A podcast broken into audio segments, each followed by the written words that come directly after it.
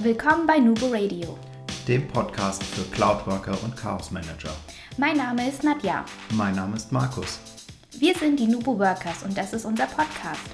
Du wolltest schon immer wissen, wie andere Firmen Cloud-Technologie einführen und wie man das App-Chaos in den Griff bekommt? Dann bist du hier genau richtig. Wir versorgen dich mit den neuesten Informationen zu cloudbasiertem Arbeiten, liefern Input zu Best Practices und reden ganz offen über die Notwendigkeit von Chaos Management. Herzlich willkommen zu einer weiteren Folge von Nubu Radio. Heute unter dem Titel Bis die Augen viereckig sind.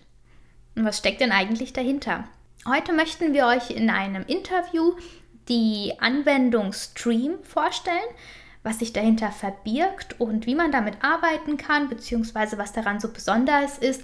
Das werde ich dann mal so ein Stück weit heute aus dem Markus herauskitzeln. Na, da freue ich mich aber drauf. Genau. Du kennst jetzt so diese Themen aus deinem ja, Background, ähm, aus dem Bereich Intranet. Da hast du ja Strategien erarbeitet und da war dann auch immer so ein Stück weit das Thema Videos, Intranet, Kommunikation unheimlich toll. Und da kann man mit Microsoft mittlerweile oder mit, Micro, mit Office 365 sehr viel machen. Und ja, das Ganze läuft unter dem Namen Stream. Was ist das denn? Genau, Nadja. Stream ist das zweite Videoportal von Microsoft. Das erste war äh, Office 365 Video. Das war technisch gesehen noch auf SharePoint basiert. Stream ist ein eigenständiger Videodienst für Unternehmen und Organisationen. Die Inhalte von Office 365 Video, wer das schon nutzt, werden nach und nach irgendwann migriert werden, in irgendeinem Weg, den Microsoft, glaube ich, so noch nicht richtig kommuniziert hat, aber das spielt auch jetzt keine Rolle.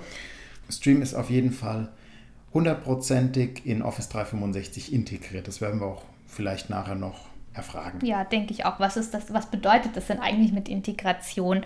Ja, aber ich glaube, viel spannender ist es auch mal zu wissen, für wen ist Stream interessant? Wer ist denn so die Zielgruppe? Ja, die Zielgruppe ist ganz einfach und ganz schnell erklärt, weil eigentlich ist jeder die Zielgruppe, der aktive Bildinhalte teilen oder kommunizieren oder konsumieren will natürlich. Zum Beispiel könnte man über Hilfestellungen für Videos in Videos nachdenken oder Neuigkeiten publizieren oder sich einfach über Themen vernetzen und interessante Inhalte austauschen. Hm. Meinst du, das wäre auch was für Marketing, Vertrieb? Natürlich, no? gerade für Marketing und Vertrieb. Ja. Was haben, wie profitieren die davon? Man kann Stream überall konsumieren. Es gibt aktuell noch keine App. Ähm, die ist angekündigt. Es ist aber leider noch kein Datum bekannt, wann die kommt. Aber auch über den Browser vom Handy funktioniert das hervorragend. Selbst mit schlechter Datenverbindung wird das Video runtergesized. Mhm. Ähm, es funktioniert wirklich gut. Okay, klingt schon mal spannend. Hast du vielleicht mal so, wie funktioniert das Ganze? Hast du mal so ein paar Fakten, dass wir mal auch mal so abstecken können? Welche Besonderheiten gibt es? Was sind da die wichtigsten Informationen, dass dann halt die Zuhörer, wenn sie heute rausgehen, mal so ein kompaktes Bild zu Stream haben? Ich glaube, wir müssen das nicht zu technisch machen, aber dass jeder sich etwas darunter vorstellen mhm. kann.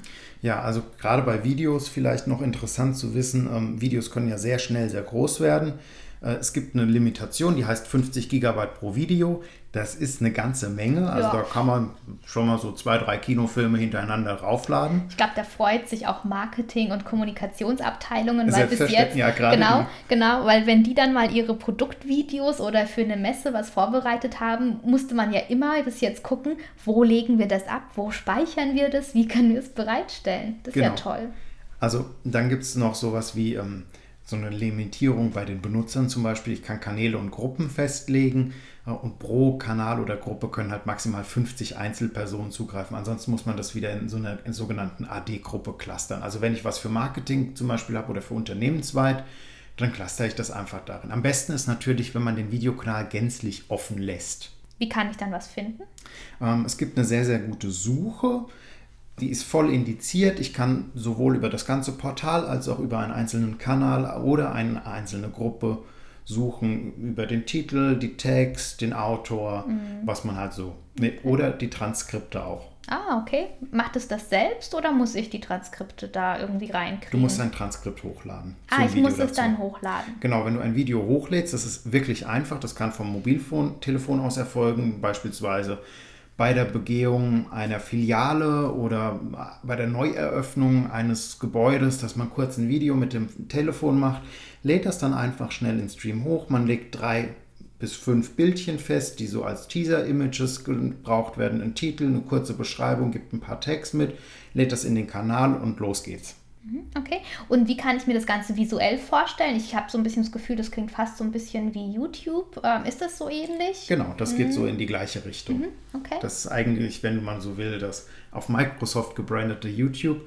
Ähm, wenn wir jetzt auch wieder den Blick in die Ferne äh, werfen, gibt es auch im Internet diverse Spekulationen, nachdem Microsoft LinkedIn gekauft hat, dass das so mit LinkedIn Video und Stream, dass das so in eine Ecke, in eine Richtung gehen könnte.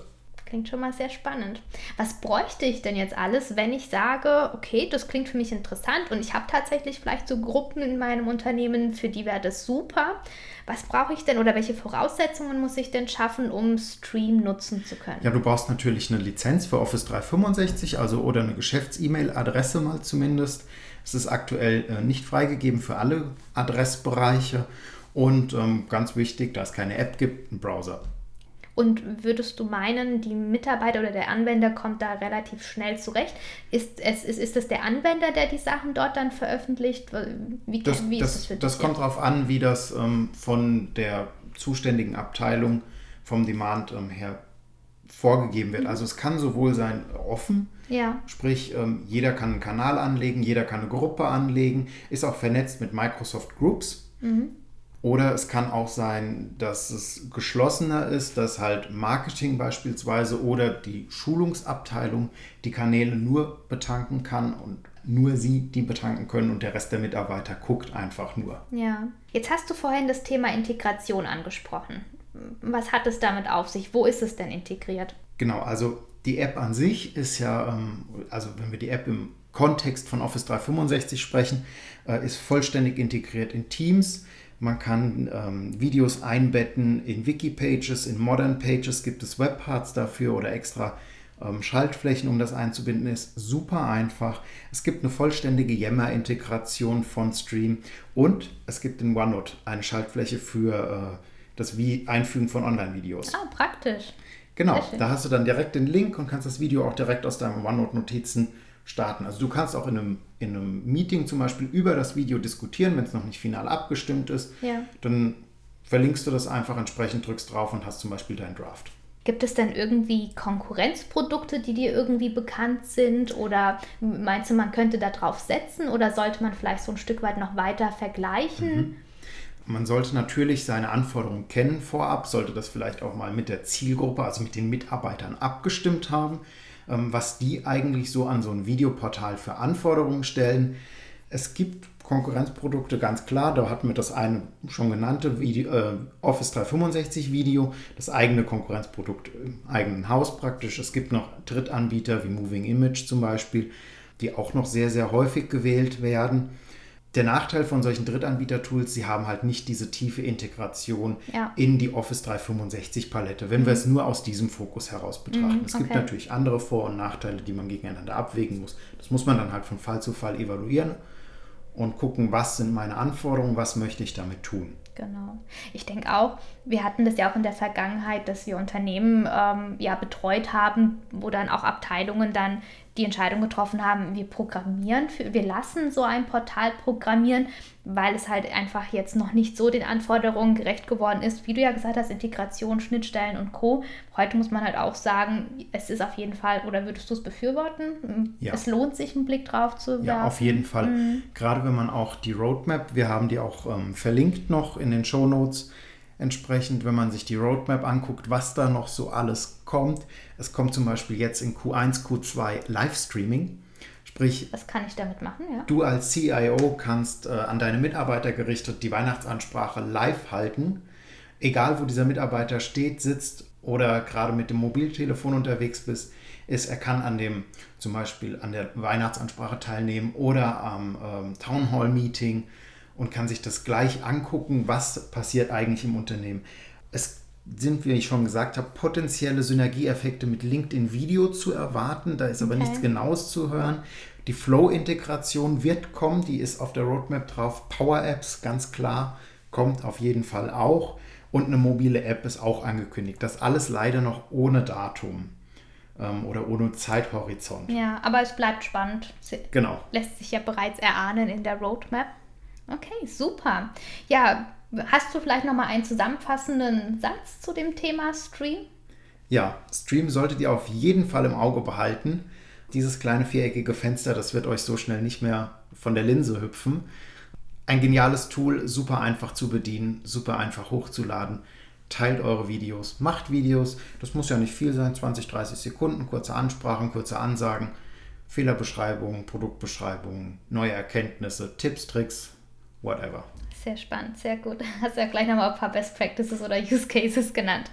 Ja, wir hoffen, falls ihr bislang auf der Suche gewesen seid nach einem ähnlichen Tool, dass ihr damit jetzt auch vielleicht mal so einen kleinen Einblick bekommen habt. Ihr könnt natürlich, verlinken wir euch auch nochmal direkt auf die Microsoft-Seiten, ja, wo dann auch dann auch vielleicht die Roadmap mit dabei ist. Schaut dazu einfach in den Show Notes und hinterlasst uns nochmal eine Nachricht, falls ihr zusätzliche Fragen habt. Ihr erreicht uns über unsere Website, da ist auch die info at Mailadresse nochmal nochmal ersichtlich, könnt ihr jetzt natürlich aber auch über die Show Notes nehmen. Solltet ihr uns noch nicht abonniert haben, würden wir uns freuen, wenn ihr das hiermit macht. Es kommen jetzt noch sehr viele andere spannende Folgen. Hinterlasst uns ein Rating, damit man uns halt auch wirklich schneller findet oder besser finden kann. Da würden wir uns sehr freuen. Der Podcast ist ja noch recht frisch und wir versuchen einfach so viele, so viele Zuhörer wie möglich zu erreichen, damit wir ja in den nächsten Wochen, Monaten und am besten Jahren noch mehr Cloudworker fördern können. Genau.